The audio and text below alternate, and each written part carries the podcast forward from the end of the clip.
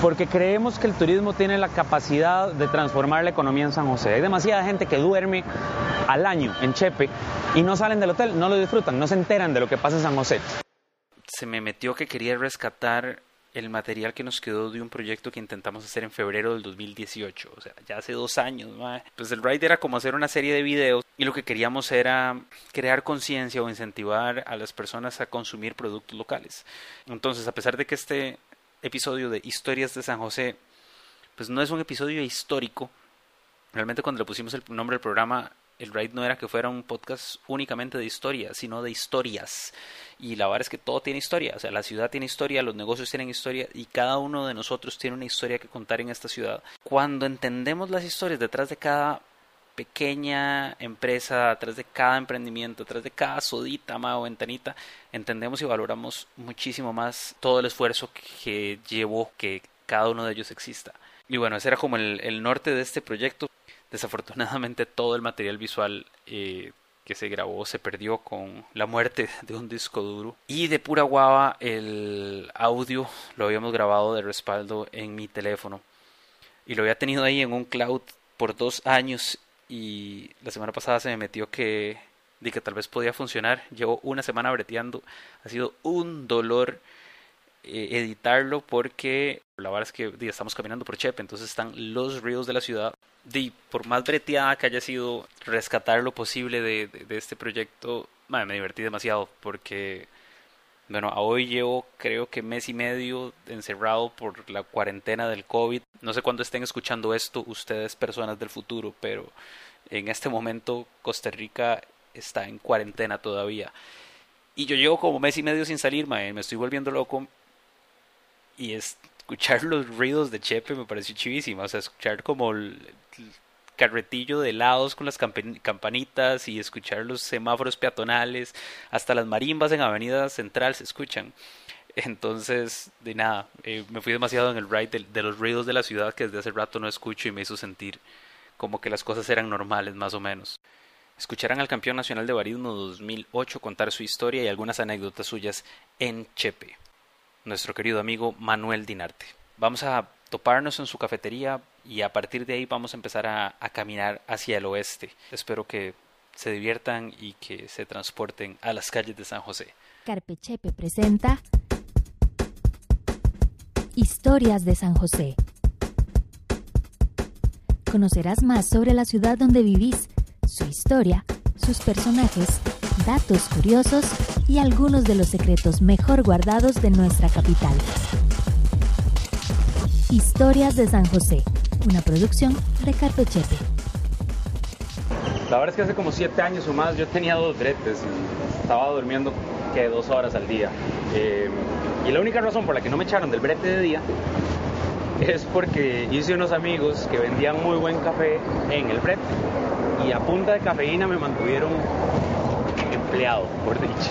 Bueno, aquí estamos en Café del Barista, en Barrio Aranjuez. Eh, aquí vamos a hablar con el amo y señor, don Manuel Dinarte. ¿Todo bien, Juan? Gracias. ¿Por bien? Bienvenido. Eh, les venía contando cómo, gracias a usted, no me echaron de un trabajo. Pero bueno, cuéntenos ahora usted, ¿qué es el Café del Barista? ¿Hace cuánto están acá? ¿Qué es lo que proponen? Bueno, Café del Barista eh, nacimos en el 2009 y estuvimos en varias localidades. En Tres Ríos empezamos y luego nos pasamos como en el 2011 al sector de San José Centro y siempre a los alrededores de, aquí, del Hospital Calderón Guardia. En este lugar tenemos alrededor de cuatro años y lo que buscamos era un lugar bastante agradable, acogedor, cerca de la ciudad. Entonces, eh, si, lo, si lo ves, es entrar a un lugar muy fresco, mucha naturaleza, se siente un, lugar muy, muy diferente a lo que es una cafetería normal, ¿no? Eh, nació con la idea de, que fuera un lugar para baristas, para ofrecer lo mejor que hacemos los baristas, que es café, y eh, nos hemos enfocado en eh, tener todo el, proceso del café controlado. Entonces, obviamente, compramos nuestro café de productores locales. Toño Barrantes, que es de, un beneficio en Naranjo, es nuestro productor principal de nuestra café de la casa. Café viene de la zona, tenemos en este momento tres cafés, eh, lo servimos en, en, diferentes métodos, pero el café de la casa solo lo servimos en máquina. Es el café de la zona Valle Occidental, es un Villasarchí semilavado de eh, 1400 metros sobre el nivel del mar. Eh, es, Villasarchí es básicamente una de las cepas bases del Borbón, que fueron las primeras eh, eh, variedades que llegaron a, a, Costa Rica hace más de 200 años y que eh, realmente agarró las condiciones de, del clima, de los suelos de Costa Rica y se transformó. Entonces se convirtió en Villasarchí y ahora es una, es una, una variedad 100% costarricense. Eh, se mm, agarró muy buenas características en el área de, de, de, Naranjo y por eso nosotros digamos que la adoptamos como el café de la casa hace cinco años que la manejamos, entonces realmente estamos fascinados. Tenemos otros cafés, pero este, utilizamos el café de Toño. Además, eh, tostamos el café. Eh, yo me encargo personalmente de tostar el café. Tenemos una tostadora especial de aire caliente y eh, le damos los mejores perfiles a los cafés que utilizamos. Bueno, ma, ya sabemos que usted es experto en café y nosotros somos expertos en San José, pero nos gustaría saber dónde va un experto café a tomar café cuando quiere salir del brete, ma. Bueno, y vámonos tengo un lugar que me encanta ir, que me trae muchos buenos recuerdos. Se llama La Mancha Café. Está en el edificio Steinburg. Bueno, y a partir de aquí empezamos a caminar desde Aranjuez hacia el edificio Steinburg. Van a disculpar, pero va a haber un poquito de ruido. Eh, lo importante aquí es la historia. Mi primer trabajo en, en, café fue en la esquina del café, ¿verdad? ¿Cuál es la esquina del café? En el 97. Quedaba en la esquina mmm, eh, sureste de el Limbu. Ajá, ok. Ahora, ahora es un chantilly de Barcelona, se vende. Ajá. Y se está vendiendo. Es una casa preciosa, gigante. La esquina Suroeste del Limbu, ajá. Sureste. Hacia el puro frente del Limbu, ajá. Ajá, ajá. Diagonal al Humidor Room. Ah, exactamente. -huh. Ese chante, mae, tenía su tostadora, su tostador, tenía un restaurante y cafetería. Famoso. Entonces yo empecé ahí, mae, na... yo, yo estoy en Alianza, uh -huh. ¿verdad? Y breteaba ahí. Entonces, mae, yo entré en la, yo manejaba la caja, era cajero nada más, yo no sabía ni picha. Estoy hablando del 97. 97. Y de pronto, mae, no sé qué pasó, mae. Está así 21 años ya, mae. Sol, fue un despiche, se movió un salonero, no sé qué, entonces me dijeron, mae, vaya, ábrete a la, a la barra para que empiece a ayudar, no sé qué. Y, y sí, y mae, entonces el salonero, para no soltar 10%, ¿verdad? Porque tenía, pagaban 10%, me dijeron, bueno, usted se encarga de la barra, a este le damos 5%. Y ya importa, a mí ya tenía brete, ya, tenía, ya, me pagaban y ahora me iban a dar 5%. Está bien. Y entonces, mae, yo me dice amo y señor de la barra. Ajá. Claro, mae me enseñó, tenía una máquina de expreso, recuerdo, grande. Mae me enseñó las técnicas para sacar café y hacer café, que yo no los voy a olvidar nunca, gato negro, le decíamos al mae. Y ahí empecé, con, con, la vara y me hice compa de, de, del tostador y ya, ya empezamos a ver, yo empecé a aprender un poco más de cafés, y una vez pasó, ¿sabes quién es Lorena Cerdas? La, la, primera mujer campeona nacional. No. Ella pasó una vez a la ahí, yo le hice café y ella quedó impactada, que alguien le hiciera café y no supiera, que no supiera ser barista. Entonces ella me preguntó, muchacho, ¿usted debería ser barista? Y yo, ¿qué es eso? ah, ¿Cómo se come? y me hace, no, de es, es, es un curso para aprender y especializarse en café. Hay mucha teoría y muchas cosas aprendí a manejar máquinas, a espumar bien y hay competencias y hay todo. ¿Por qué no hace el curso? Ve, aquí le voy al número, este es Gema City, se llama, es Delicafé. Y yo, ¿qué es Delicafé? Chile. Y fue puta. Y en ese momento, digamos, en este momento, cuando, cuando le llega esta, este número, esta tarjeta, usted, en la cabeza suya, ¿usted qué quería hacer? O sea, porque usted estaba saloneando, digamos, pero... May, yo, en el, yo, me, yo estaba muy, muy metido en la parte de, de me gustaban mucho los idiomas y me, gustaban, me gustan mucho los idiomas, me gusta mucho la gente, entonces de, en ese momento yo estaba muy emocionado con la vara de, de, de, de alimentos y bebidas eh, y creo que ese, ese número lo agarré ma, y, y, no pasaron dos días y yo llamé y me inscribí en el curso. Lo extraño fue que lo hice tres años después. Pero yo me inscribí en ese momento y ya me olvidé de la vaina, ¿verdad? Ajá, ajá. Me dijeron, ah, ahorita no hay campo, queda en lista de espera, punto. Y yo seguí en mi vida. Aprendiendo igual siempre. Exacto. De ahí fue cuando se vino, no, no, recuerdo si fue las Torres Gemelas. ¿Cuándo fue las Torres Gemelas? 2001 2002. Para que no quede duda, fue en el 2001. Bueno, la vaina fue que de ahí me fui a trabajar como estaba, como estaba en la vara del francés y Gato Negro lo habían echado, ¿verdad? El sonero, y estaba en el Intercontinental ahí, en el hotel, en el restaurante. Y me llama un día y me dice, Manu, ¿qué está haciendo? Y yo no sé qué. Y yo, ma, aquí la vara está fea, nos van a echar a todos, yo no sé. Entonces me dice, venite a una entrevista. Es que ocupa un mae que, que sabe hablar francés y yo me acordé de vos. Y yo, mae, pero yo todavía no estoy, estoy apenas en segundo. Ma, entonces me fui a trabajar a bueno, me fui a hacer una entrevista al Intercontinental y era con el gerente de alimentos y bebidas, un francés, no se me olvida. Y el mae me dijo, bonjour monsieur, y yo, bonjour monsieur, ¿ça va? Bien, ah, papá, no sé qué, yo estaba aprendiendo. Al día siguiente estaba en, empecé en mi mes de, de- de entrenamiento Qué- en el Interma. Entonces, Qué bien. Porque ellos ocupaban un salonero ¿Qué para... edad, qué edad tenían todo esto? Hijo de puta, tenía, Aura tenía un año y medio, quiere decir que yo tenía 22 años. Ok, pues, perdón. Ya había nacido mi hija, ¿verdad? Intercontinental. Ajá. Entré a trabajar en Le Mirage, se llamaba. Ajá. Es el restaurante formal del hotel que es- lo atiende, que es eh, cena formal, solo se abre de 7 de la noche a 10 de la noche y es solo para cenas. Es el francés.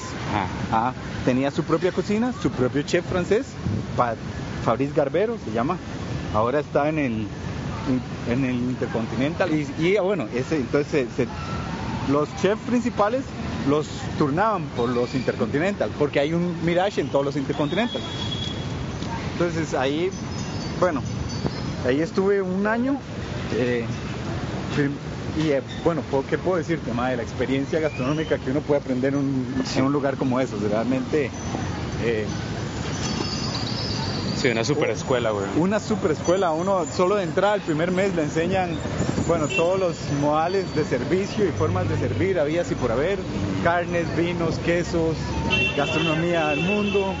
Entonces, realmente fue para mí una escuela muy grande que eh, en algún momento ay- ayudó mucho a mi currículum. Ujú. Oh, en realidad, toda mi vida me ha ayudado. Sí. Porque algo que, se, que me he caracterizado siempre es por el servicio. Ajá. Y yo digo que el servicio lo aprendí ahí, ya que siempre era, eso era una de todos los días. La clave de un buen lugar es un buen servicio. Estar Eso es lo que hace usted volver, man. ¿Ah? Es lo que lo hace volver. Totalmente, mae. Y mi hermana trabajaba en, en Alegre Papagayo. Ok. Es un hotel en Guanacaste. Y, eh, y resulta que un día un bus de empleados es bueno el lugar es, es- tenía un acceso un poco difícil porque en ese momento no estaba desarrollado la península de Papagayo ¿verdad? estaba apenas estaba empezando a hacer el Four que fue lo, el primer hotel ahí famoso que estaba porque de eh, Alegro era un hotel de españoles y era el único ahí Ujú. súper chiva, ¿no? Y entonces todos los empleados del hotel venían, los traían en bus desde Liberia o alrededores. Y una vez llegando, recuerdo que tenía una cuesta muy fea, se fue un bus de empleados a Holguín y se incapacitaron 50 personas. Entonces mi hermana me llamó, así como Manu, porfa, necesitamos ayuda, necesitamos saloneros, gente, véngase a trabajar aquí. Y yo, bueno, atendiendo el llamado de mi hermanilla, yo jalé y me fui a trabajar a Alegro Papagayo. Entonces, llegando allá, de, yo llevaba el currículum, me hicieron la entrevista y todo, pero Directo Intercontinental para el Alegro. directo. Ok. Pero mi sorpresa fue que no me pusieron ni en salón ni en nada, sino que lo que ocupaban me- a mí me, me pusieron en front desk. Entonces era una habitación, era un hotel de 300 habitaciones y yo tuve que aprender a, a, a buquear 300 habitaciones en una semana, ¿verdad? Éramos tres personas, uno para la noche, que verdad tiene que haber recepción nocturna, tarde y mañana. Entonces yo en una semana aprendí y me pusieron en el turno de la mañana. Fue bastante interesante esa experiencia. Pero tener mucho servicio al cliente, man. ¡Ey, pues! Súper. Porque en ese momento el 99% de los, de los clientes eran estadounidenses. Entonces ellos reconocen, ¿verdad? Servicio bueno. Y yo venía afiladito. ¿verdad? súper buen servicio, atención, y ahí uno va aprendiendo un poco más de, de. Bueno, y aquí ya la chancha torció el rabo. Eh, vamos caminando por el Parque Morazán y había un ventolero, entonces el audio aquí fue irrescatable. Entonces le mandé un mensajito a Manu para que me mandara un audio para completar este pedazo de historia que nos faltaba. Y quedó así. Entonces, para ponernos al corriente, cuando yo vuelvo de Guanamá, este, hijo puta, eh, todavía no he empezado la, la bronca.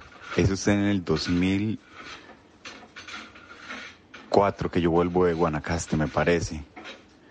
Eh, empiezo a trabajar en varios lugares, eh, bares como bartender, ahí nocturno.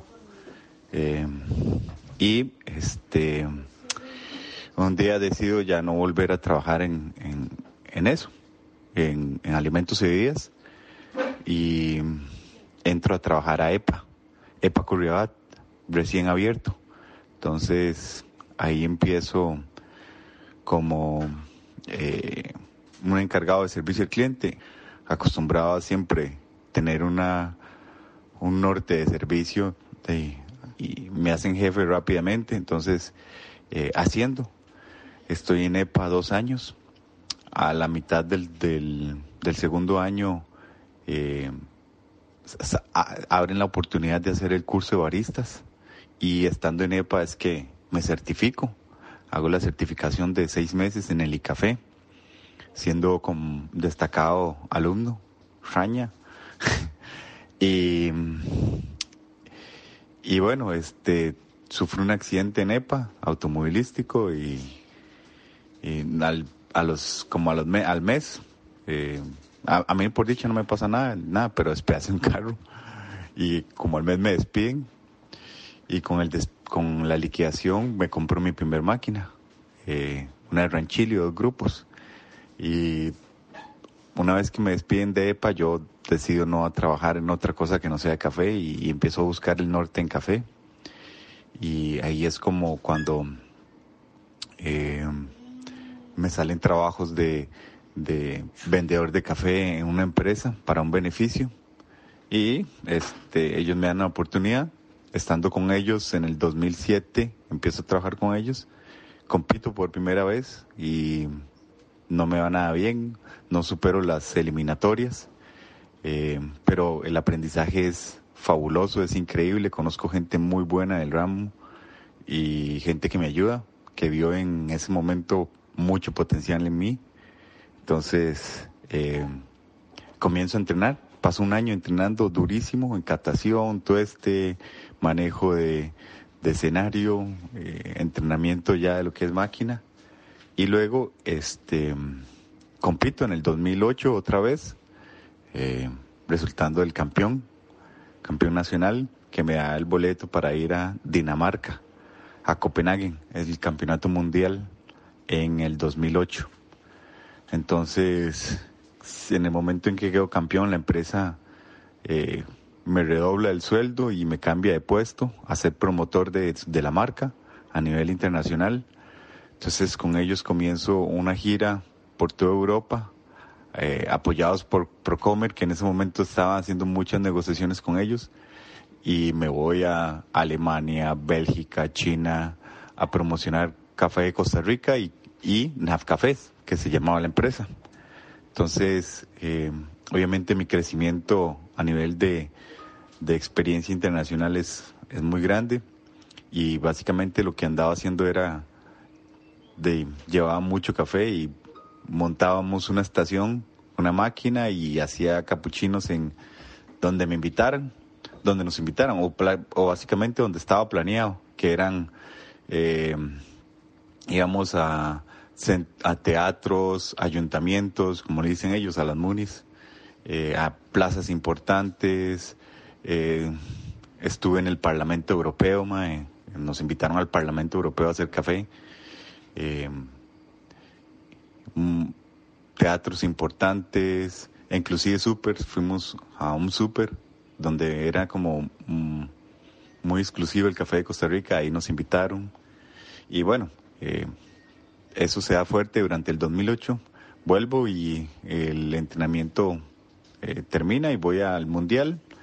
Me invitan un mes antes a Noruega, el mundial era en, en, en Dinamarca, ¿verdad? Entonces me invitan un mes antes a Noruega y voy a entrenar con el que fue el primer campeón mundial, Robert Townsend, y en sus instalaciones ahí conozco muy buenos baristas y empiezo a entrenar ahí un mes antes.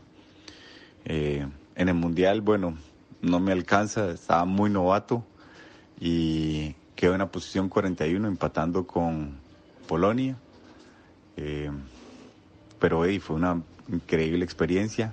Vuelvo a Costa Rica eh, y empiezo a dar cursos de todo lo que me enseñaron, a dar talleres y, a mejorar un poco la dinámica de competencia, porque nosotros no hacíamos arte late todavía a nivel nacional, tampoco servíamos en la mesa, preparábamos en la mesa de jueces.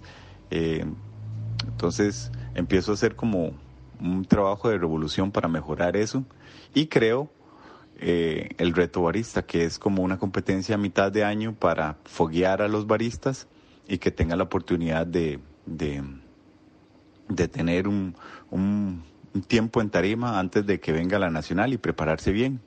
Entonces, eh, ahí empieza la etapa de reto barista.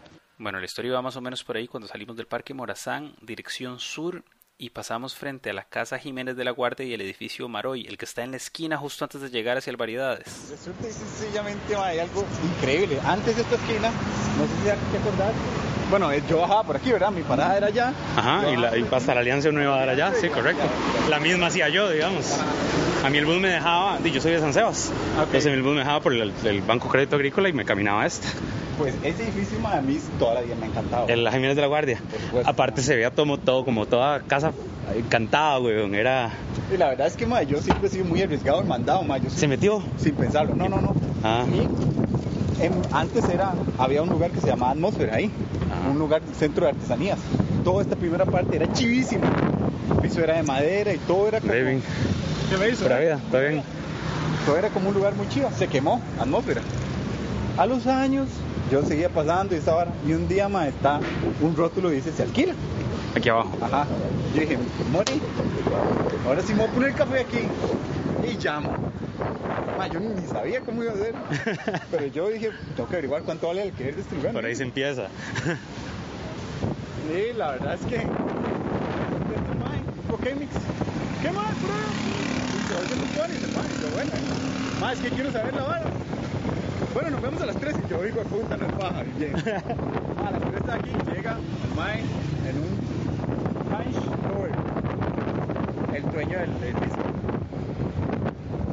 Empezamos en la vara y no sé qué, no sé cuánto. Eh, no, Mae. O sea, realmente no lo estoy alquilando. Ah, lo estoy vendiendo en 3 millones de dólares. Si te sirve, Mae.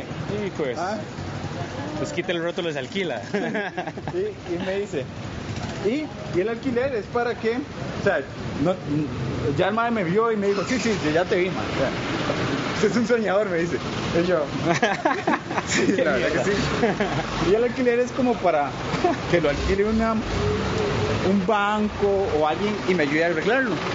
¿Ves? Ese es como lo que yo estaba buscando. Entonces el MAD, yo ya vi que el MAD era como más jugado que el doble cero. Y bueno, y terminamos siendo compas. A los años, cuando yo iba entre ríos, me bajaba ahí por la galera, recogía a mi hija en clases de gimnasia y me iba para la casa. Una de estas me bajo en la galera, ahí un poquito más adelante por Pinares. Y hay un rótulo de un local frente a Carnes Don Fernando. Ahí estaba el Muluk en el segundo piso. Y en ese local decía se alquila. Y era una cafetería. Mae, yo me fijo y la vara, mae. Y veo mesas que dicen Land Rover. Y veo, y decía, se llamaba Café Land Rover. Y yo tenía de todo, mae. Yo nada más prácticamente tenía que traer una máquina y algunas cosillas mías. Y yo monto aquí en la vara y monto el café. Y mae, yo hace rato estaba con la vara, mae. Y la verdad es que llamo al local, ¿verdad? Mae, y oigo la voz, mae, qué bien". Y yo, qué raro, esta voz no- pero no importa, o sea, yo lo dejé pasar. Nos vemos ahí como las 3 porque lo voy a enseñar a alguien más, me dice. Y yo, hey, bueno, está bien. Cuando llegamos, está un carnicero y llego yo. ¿y qué, mae? Ley, mae, yo estoy interesado en este local, no sé qué. Y yo, ah, bueno, sí, yo también. Y en eso para y entra, era un... El otro mae. Este mae, el dueño de este lugar, era el mismo dueño de esa casa. Ah, entonces el mae, ¿qué, manos, qué? No sé cuántos. Pero es que me dicen, llegó con la esposa, doña Naira.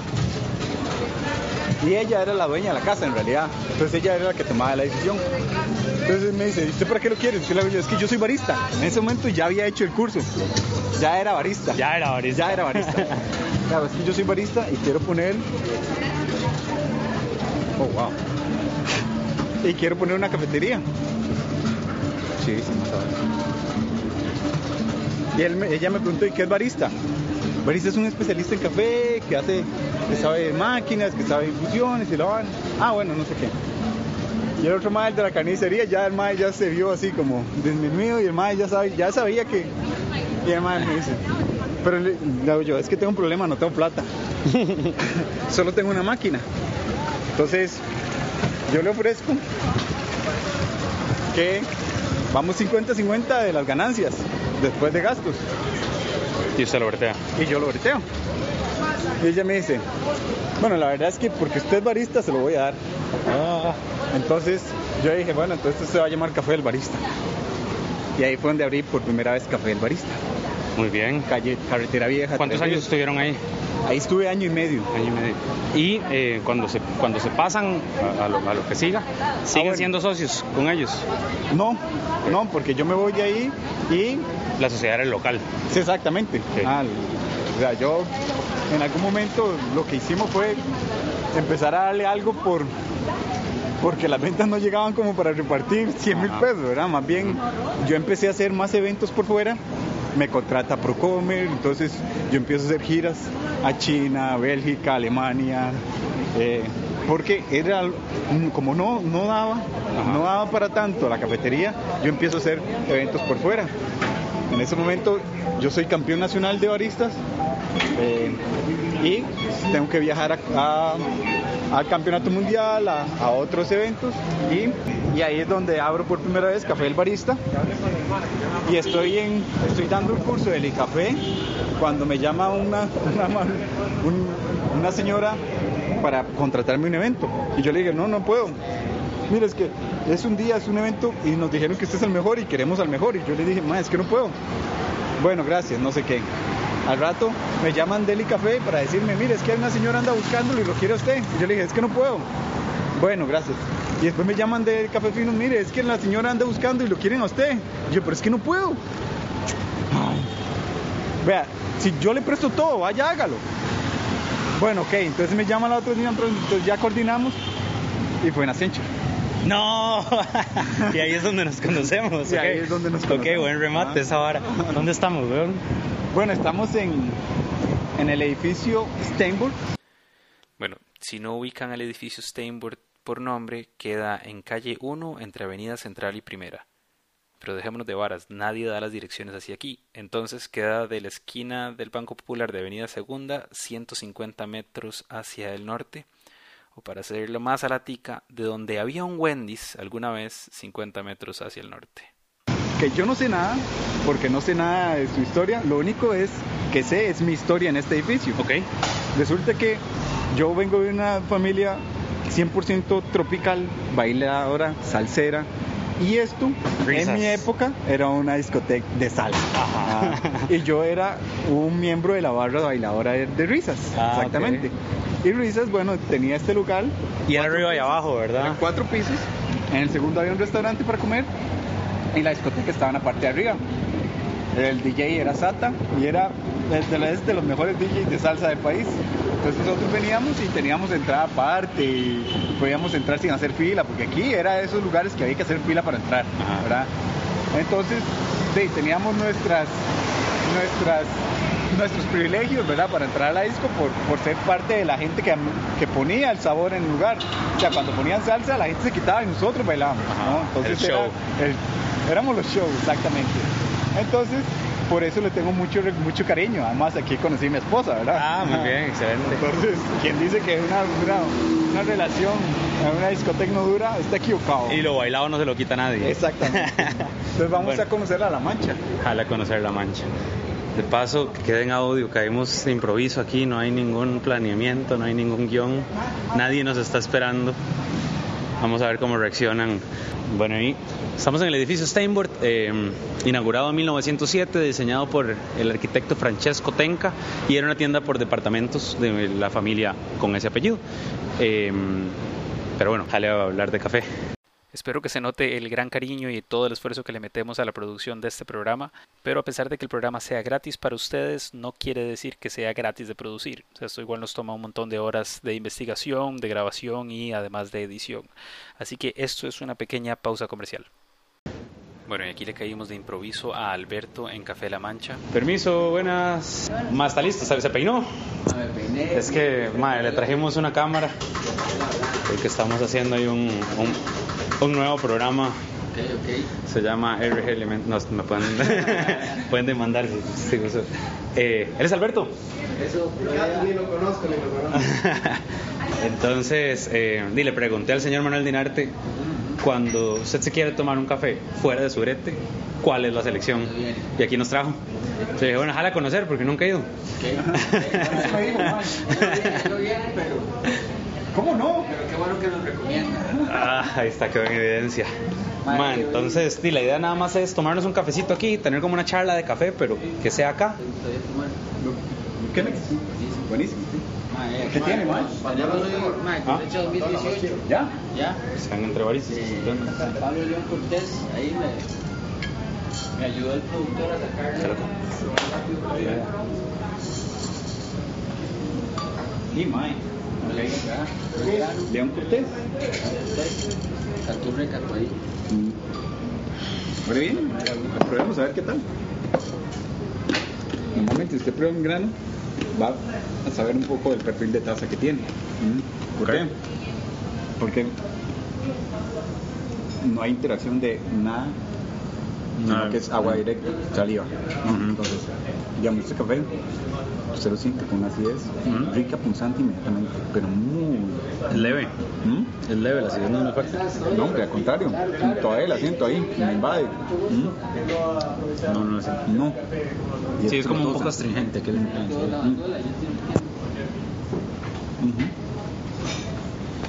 ¿De dónde es este? Este es de San Pablo de León Cortés. Cosecha 2018. Interesante. Muy rápido. Normalmente, normalmente a estas alturas está empezando a, a lo mejor de, de la cosecha en, en la zona de Tarazú. Este es el momento. Entonces, si ya hay café aquí, es que mucha gente no sabe, pero el café necesita reposarse como dos meses. Mm. Pero la colecta empieza como en octubre. No, la colecta empieza en diciembre. Diciembre. Por ahí. Entonces, si ya este man tiene café, es, es tal vez las- los inicios. Y si es un productor bueno, los inicios los cuida mucho, ¿no? Que normalmente, ¿qué es un inicio? Es cuando la mata, ¿verdad? Está mitad madura, por decirlo así, mitad pintona y mitad verde. Entonces, la recolección tiene que ser muy específica de solo maduro, Ajá. ¿no? Para poder tener una taza de estas a estas alturas, tiene que ser muy bueno. Más o menos comérselo así, man. Ujú. ¿Qué dice, Mike? Mucho gusto, Manuel. Bien. Eh, de hecho está muy fresco. Imagínate que este no se reposó poco en, en, en el beneficio, Tarrazú, ¿verdad? en. Y también este café lo tostamos el lunes. Debería también tener un reposo después del tostado. Eh, y de ahí ya pues, lo estamos tirando ya así recién tostado. Y sin embargo ha dado bastante buen resultado. Bueno, pero si es en Chemex, está bien. Ah, si es en Chemex, está bien. ¿Por qué en mes está bien? Porque digamos que en, en infusiones eh, no hay que darle tanto reposo, sino que puede ser un poquito más fresco. Si fuera en máquina, Tiene que estar más reposado. tiene que tener por lo menos 10 días de reposo en café, por la, por la presión, ¿no? Entonces, eh, pero digamos, nosotros que hace, hace el, el domingo pasado fuimos a, fuimos a hacer una, una competencia de recolección de café, el equipo ahí, y fuimos a, a pasear al área de allá de, de Tarazú, la zona, y está, todo está así como riquísimo, ma. este es el momento en que está la gente volviéndose loca, ¿no? cogiendo café. Entonces eh, fue una experiencia bastante enriquecedora para muchos que nunca habían cogido café, mae. porque la gente dice, puta, vives en un país de, que es un super productor, sí, pero aquí la mayoría de los citadinos no, nunca han cogido café, ¿verdad? Ok, pero y, y eso me tira un poquito al- algo que de lo que quería conversar hoy, man, que es eh, el mundo sabe del café de Costa Rica, pero nosotros los chicos sabemos muy muy muy poco. Muy, muy poco. Eh, ¿A qué se debe y cómo lo podemos mejorar? Mira, se debe también, o se debe principalmente a que eh, la comercialización estuvo en manos de grandes beneficios, ¿no? Grandes, grandes beneficios por, muy- por mucho tiempo. Eran en realidad cinco grandes beneficios los que manejaban el café en este país y eh, lo que la gente pensó que se acostumbró a tomar era café rey, café bolio, café eh, leyenda y esas cosas que, que al final siempre han sido algo más, más de más de, las masas. Hay un gran cambio cuando la gente empieza a preocuparse qué está tomando y en conjunto eh, la apertura de muchos microbeneficios.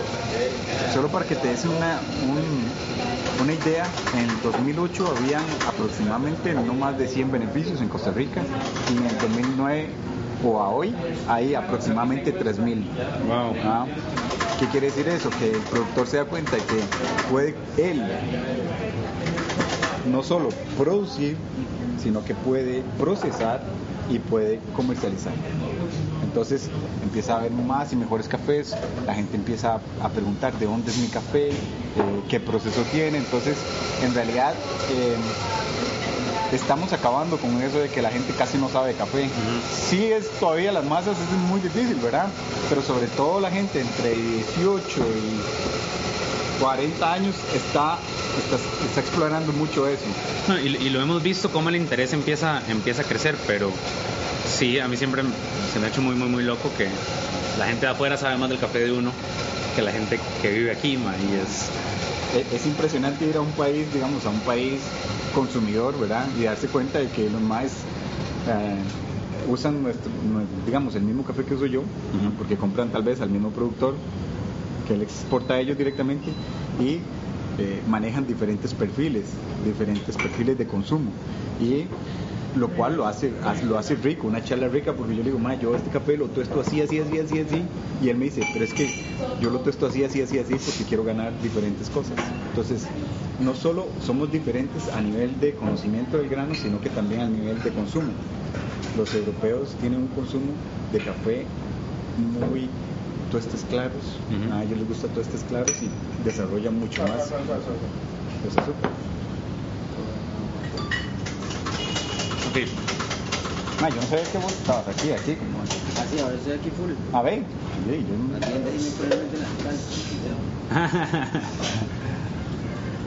Es básico, mae. Mm. Y sí, eso es básico. Para el branding, digo. no, sé si para, no sé si para servir café. Eh, una de las preguntas que yo traía para hoy, ma, es ¿qué café tiene usted para preparar en su casa?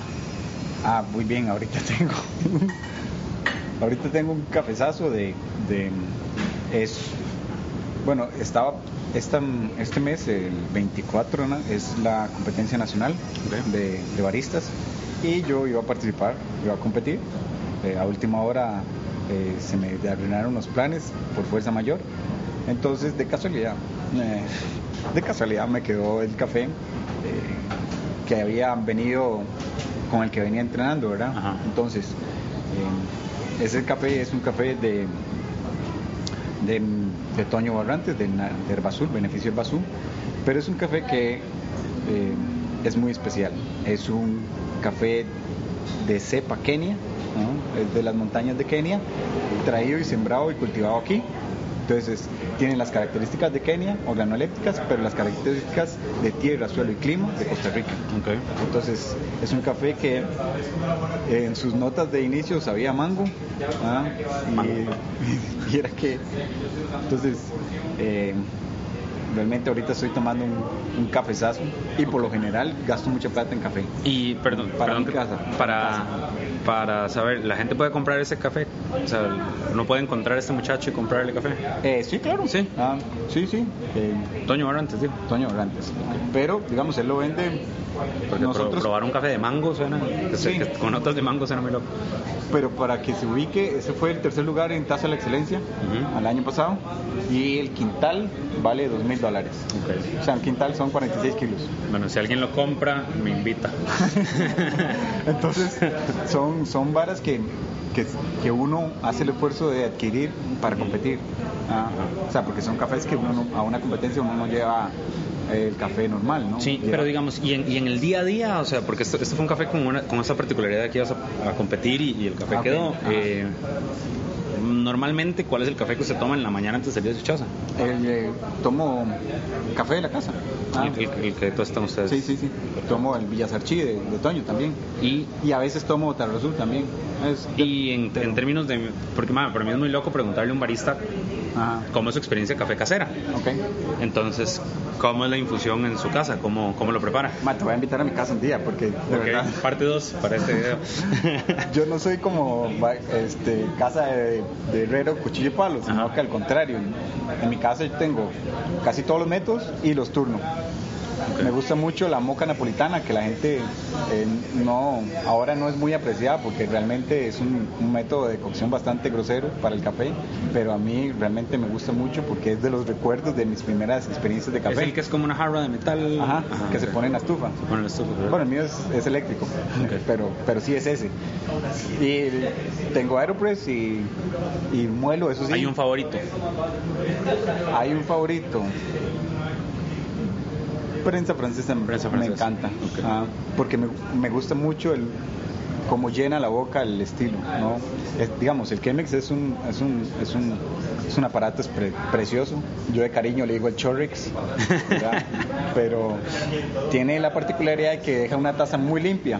¿m? Es muy limpia su taza, entonces por el filtro de papel y, y además es una taza un poco más limpia y cítrica. En la prensa francesa eh, deja pasar ciertas, ciertos residuos, lo cual ensucia un poco la taza. Lo decimos ensucia al nivel de, de- de sensación de paladar, ¿no? Y a mí me gusta, porque me deja más el sabor a café. Por eso me gusta estar comiendo café también, porque me deja esa- ese sabor intenso a café Que se- y que dura un poco. que más. dura un montón. Bueno, aquí hicimos un pequeñito corte, ya teníamos nuestras tazas de café, así que nos movimos hacia las mesitas que están ahí en el lucernario del Steinboard para seguir hablando de café. Lima, muchas gracias por traernos hasta acá. Perdón, porque antes. ¿Qué le estoy buscando a este café, Manuel? ¿Qué le estoy buscando? ¿Qué le gusta a usted del café? Empecemos. Los- los- lo- no, pero me gustaría como, tener una mejor noción de cómo catarlo. Ok. Lo siento algo aceitoso. Ujú. Sí, no. ¿Qué es el aceite en el café? ¿Qué es el aceite en cualquier bebida? Son la extracción de los aceites esenciales del grano. en cualquier bebida. ¿Qué es el aceite? En la leche, ¿qué es el aceite y la grasa? ¿Verdad? ¿Qué es? ¿Qué proporciona? el- ¿Cómo se da cuenta usted de que le estoy cambiando un vaso de leche a un vaso de agua sin que usted se dé cuenta? El cuerpo. Muy bien. Perfectamente. Entonces, ¿qué hace la grasa en eso? La, La- la grasa da densidad, cuerpo. da- da-. Entonces en el café el cuerpo va muy, va muy de la mano a la cantidad de grasa. Ok. ¿Qué es la grasa? A nivel de taza de café, de, de grano. Las grasas son la transformación de los carbohidratos, la buena transformación de, lo- de los carbohidratos, ¿no? de las proteínas en carbohidratos. Se hacen en- durante el tueste. Entonces, un café que tiene muy, buena, muy buen cuerpo, por lo general es un café que se cuidó bien a nivel agronómicamente y que se tostó bien. Entonces, usted empezó por el cuerpo, pero normalmente la gente empieza por el dulce, la acidez, cuerpo, posgusto. La, la acidez sí es bien presente. ¿Mm? ¿Por qué? Me ha dicho que es la particularidad del grano, de la zona, ¿no? Ajá. Y también del método. Ok. ¿Mm? Porque yo le garantizo que este método, este café en otro método, tal vez en un V60, va a ser mucho más dulce y no tan ácido. Le sube los azúcares el huevo. Ajá. Y el post, qué decirle el post, todavía siento algo de las ideas que se queda. Ajá, pero está muy marcado. Es un post limpio o es desagradable o es el largo, es corto, Es largo, el largo, Muy ajá, largo. muy bien. ¿Y qué notas encontrás ahí? ¿Qué te deja? un tueste. O sea, se siente, no sé, no sé qué tipo de tueste era, me imagino que era oscuro. Ah, pero, Pero, pero se siente como, como, Pero- como el ahumado, no sé, el tostado. ok, interesante. Entonces, digamos que usted no encuentra un sabor de tueste, sino que encuentra sabores a algo tostado. Y en este caso es como a nueces tostadas. Ajá. ¿verdad? Entonces hay que como que ir perfilando qué es lo que dice uno acerca de las cosas. Entonces, sí, tiene un tueste, eh, tiene un posgusto largo a notas tostadas, ¿m? a nueces tostadas. Entonces, está muy rico a nivel de, de- de café. O sea, está, lo que sí lo siento es un poquito astringente. ¿m? Eso no es tan deseable. O son parte de las características. No es tan deseable, pero tampoco está mal. Está mal. En el whisky a usted le gusta el, Ajá. le gusta el whisky por algo, ¿verdad? También le gusta esa característica del whisky. Tenía dos preguntas más que son, son como importantes para lo que queremos mostrar aquí. Y es, bueno, ya me contaste cómo terminaste en eh, Aventa, ahora Accenture, que Ajá. fue donde nos conocimos. Sí. Pero me gustaría, más allá de las condiciones de, que quién lo buscó, etcétera, que, ¿cuál fue el motivador o el, el por qué abrir un negocio propio? Bueno, creo que, mm, o sea, debo, decir que trabajo desde que me acuerdo, ¿no? Desde que estoy carajillo, salgo a cortar zacate con mi primo o a, o llenar bolsas en palillo, ¿no? Carajillo, para tener algo en diciembre. ¿ah? Yo vengo de una casa de cuatro hermanos que y mi papá se fue en el sueño americano y no volvió. Y cuando volvió, lastimosamente vino enfermo y se murió a los años. Pero siempre nos acostumbramos a trabajar y he trabajado en todo lo que usted se imaginaba. O sea, no me he imaginado en todo lo que... Un día estos me paso por, por, un, por un lugar y digo, yo trabajé ahí. Y yo digo, ¿cómo trabajé ahí? Sí, me, Es más, trabajé aquí hace a cuatro cuadras, había una panadería Durán y trabajé el turno de 10 de la noche a 6 de la mañana, horneando pan. Tiene sentido porque ahora tienes a la propia repostería en la panadería. ¿verdad? No, no, pero también, o sea, de, de las, de las muchas cosas que hice. ¿ah? Eh, y realmente cuando empiezo a, a tener en- trabajos más formales, en la hotelería, que ya eh, como que encuentro mi nicho, yo digo que encuentro mi nicho porque creo que eh, me encantó la parte de servicio, eso me motivó muchísimo, era muy necio en servicio, entonces eh, eso me, me- me hace ser más, más, me hace trabajar más para saber más y no quedar mal nunca con el servicio, ¿verdad? Entonces la pregunta, este, mira, soy alérgico a los X, ¿tendrá esto en el menú? Y el plato era de esos platos que tienen de todo, ¿verdad? Entonces uno tenía que saberlo y, cómo prepararlo. Entonces creo que eh, cuando yo encuentro que mi nicho es de alimentos y bebidas, empiezo a estudiar eso, empiezo a, a conocer más, empiezo a hacer cursos de vino, em- empiezo a hacer cursos de, bueno, ya, pero cuando encuentro el café, yo amo el café. Inmediatamente yo empiezo a meterme tanta información de café y empiezo a conocer tanto, pero sobre todo me doy cuenta de que tengo una facilidad. Que para, para otros que estaban en el mismo nivel, era muy difícil, para mí era muy sencillo. Y yo entiendo que tengo una facilidad para hacer café. O sea, yo sé que tengo una facilidad para hacer café. Yo soy un buen hacedor de café. Entonces, todo lo que vengo aprendiendo de alimentos y bebidas, lo que hace es enriquecer solamente mi mundo del café. Entonces, para graduarme hay que hacer una bebida original. Yo le puse pepino, o sea, todo el mundo le ponía sirope de vainilla, helado, y yo a mi bebida original le pongo mozote, pepino, dulce, Madre, lo compraría. hielo, espresso, ¿verdad? Y lo endulzo con un azúcar especial de coco. En el 2006.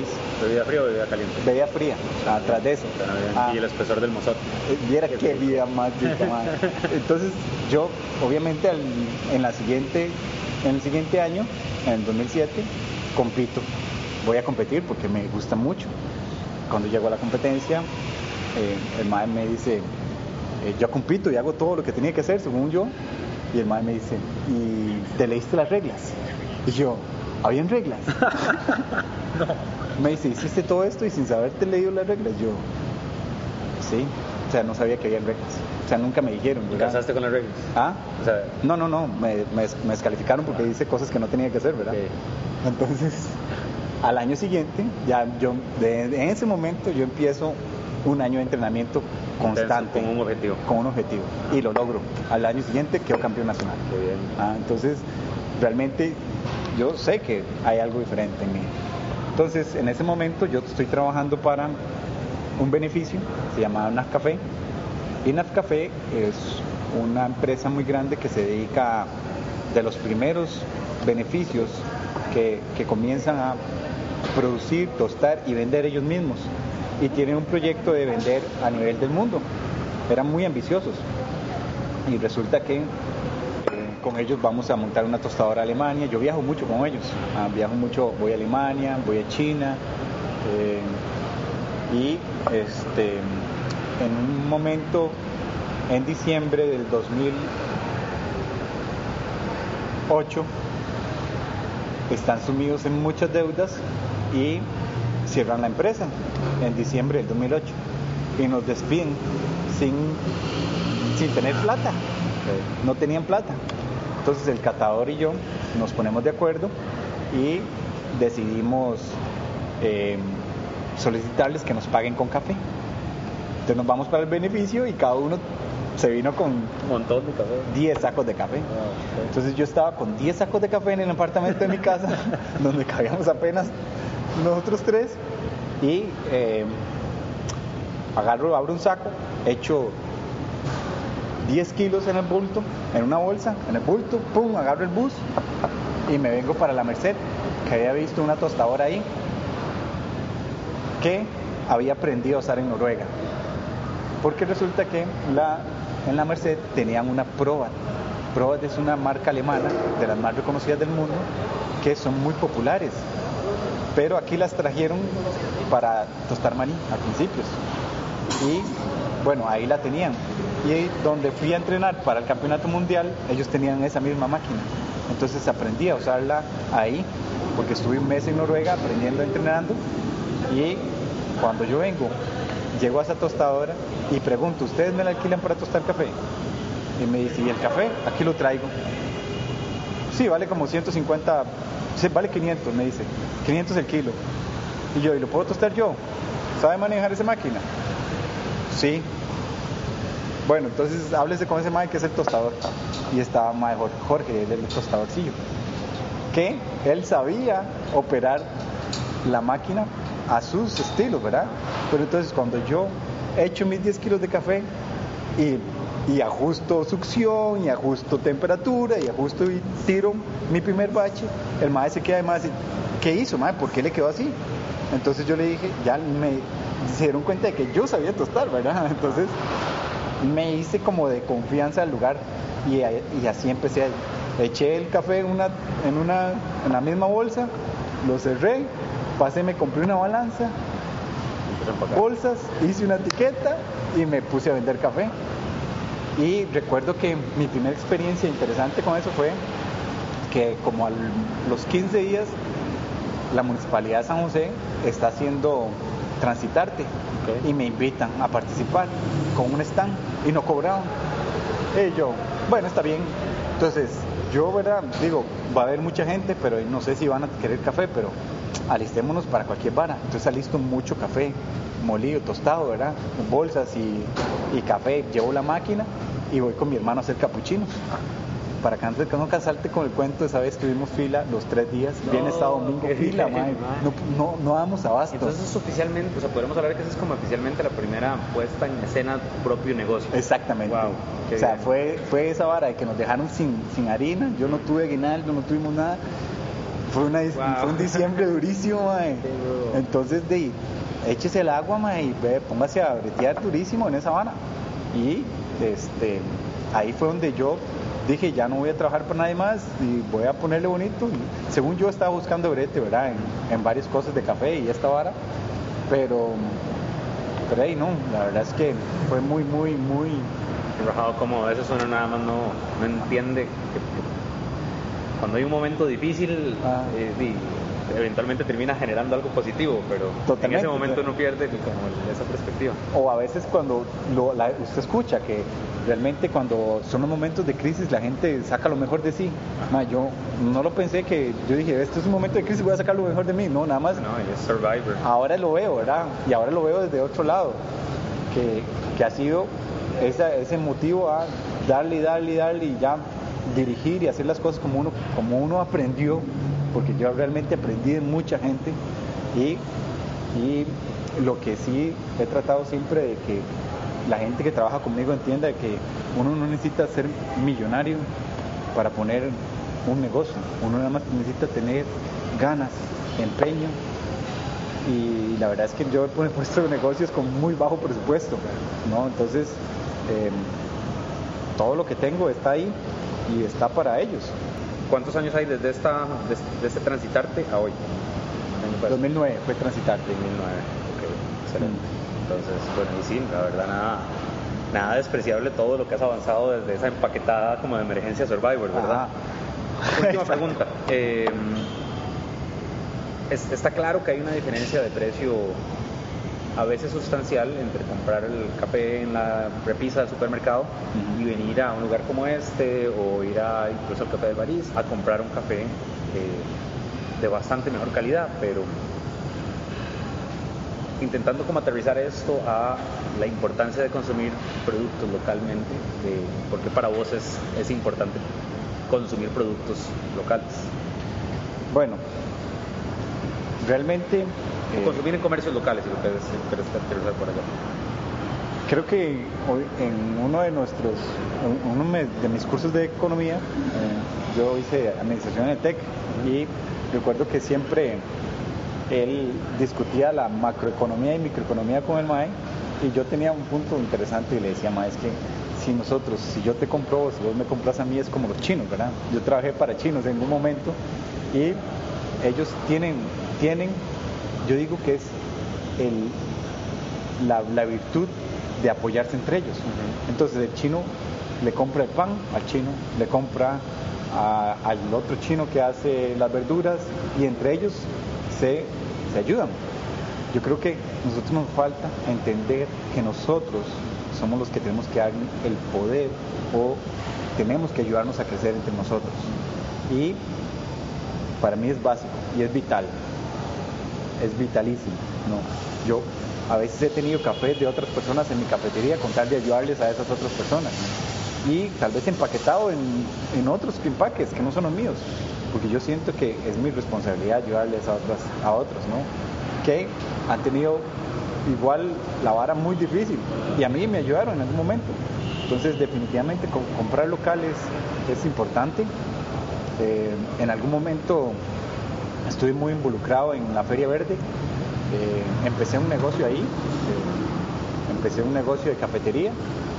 Luego se lo dejé al socio, pero ellos tienen un concepto de, de- de ayúdese y, y ayude al, comprar local. Eh,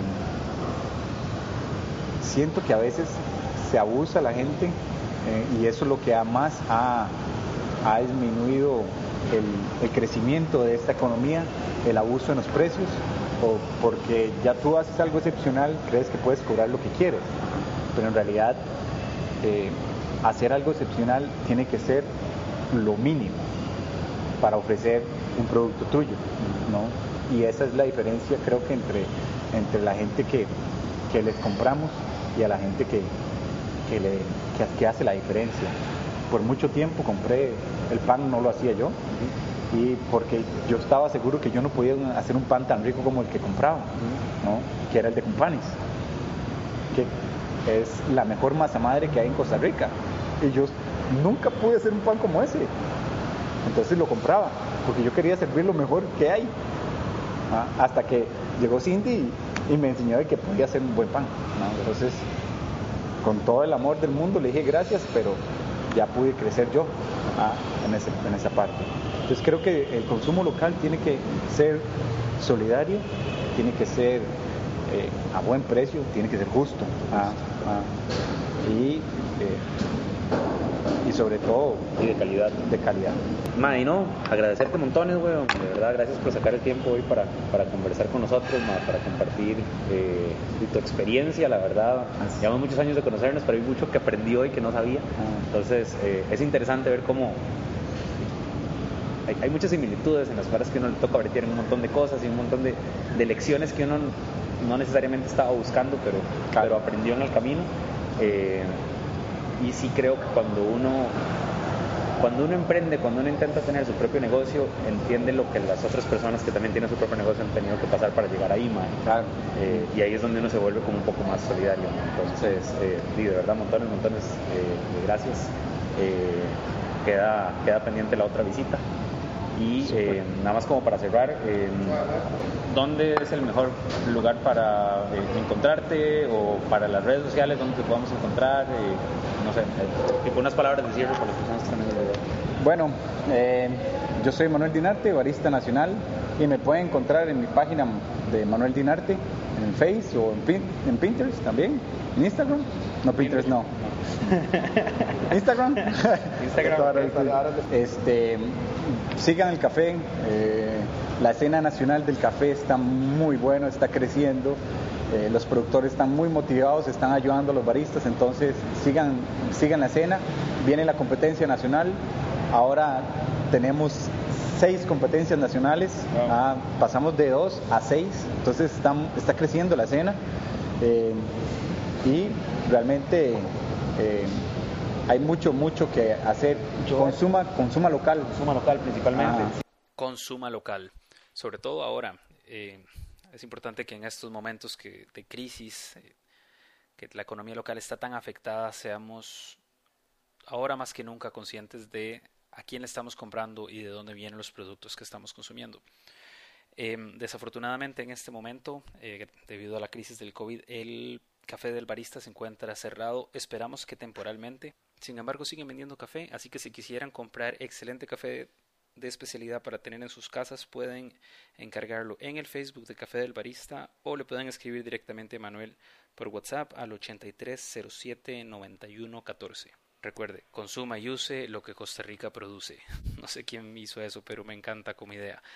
No queda más que agradecerles su atención, eh, su preferencia. Muchas gracias por sacar el ratito y escuchar una historia más acerca de San José. Me interesa montones saber qué les pareció este episodio. Eh, pues nada, eso fue como, como para rescatar este, este trabajo que habíamos hecho en algún momento, pero quiero saber si les gustó, si les gustaría que hagamos más episodios así, caminando por Chepe.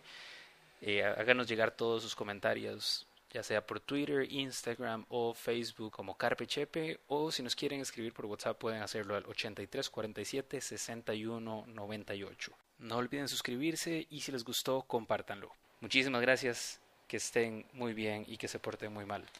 Hasta la próxima. Historias de San José, una producción de Carpe Chepe.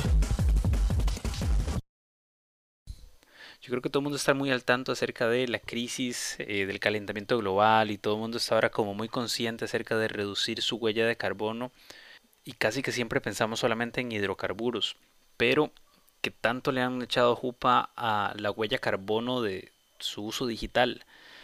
Ojo, esta vara, mae, me encontré que eh, el consumo de energía de en Netflix solamente de la gente que vio Bird Box equivale a que un carro hubiera manejado 146 millones de millas. Solo esa única película y solo en una plataforma Netflix. Stranger Things, la temporada 3, equivale a haber conducido 420 millones de millas. Más demasiado, demasiado rajado el consumo de energía que tienen nuestras actividades digitales. afortunadamente existe la gente visionaria y la gente responsable y mejor aún cuando son emprendimientos locales. Desde el 2013, o sea, que desde que empezó Carpechepe, hemos trabajado con GreenPow. No solamente el servicio es épico, la respuesta es increíble, sino que los más utilizan tecnologías de bajo impacto ambiental y servidores certificados carbono neutral. Eso quiere decir que todo el consumo energético de todo el tráfico digital que hemos tenido desde que abrimos la empresa ha sido compensado a través de certificados de compensación de carbono. Así que si están pensando en empezar un nuevo proyecto, un nuevo emprendimiento y quieren comprar un dominio y necesitan hosting, o simplemente están hartos de que su proveedor les ponga un máximo o les cobre por cada cuenta de correo que quieran abrir y además quieren considerar al ambiente, visiten carpechepe.com slash greenpow y eso es green como verde en inglés y pow p-o-w carpechepe.com slash greenpow y ahí ellos les van a ayudar a conseguir exactamente la solución para su proyecto.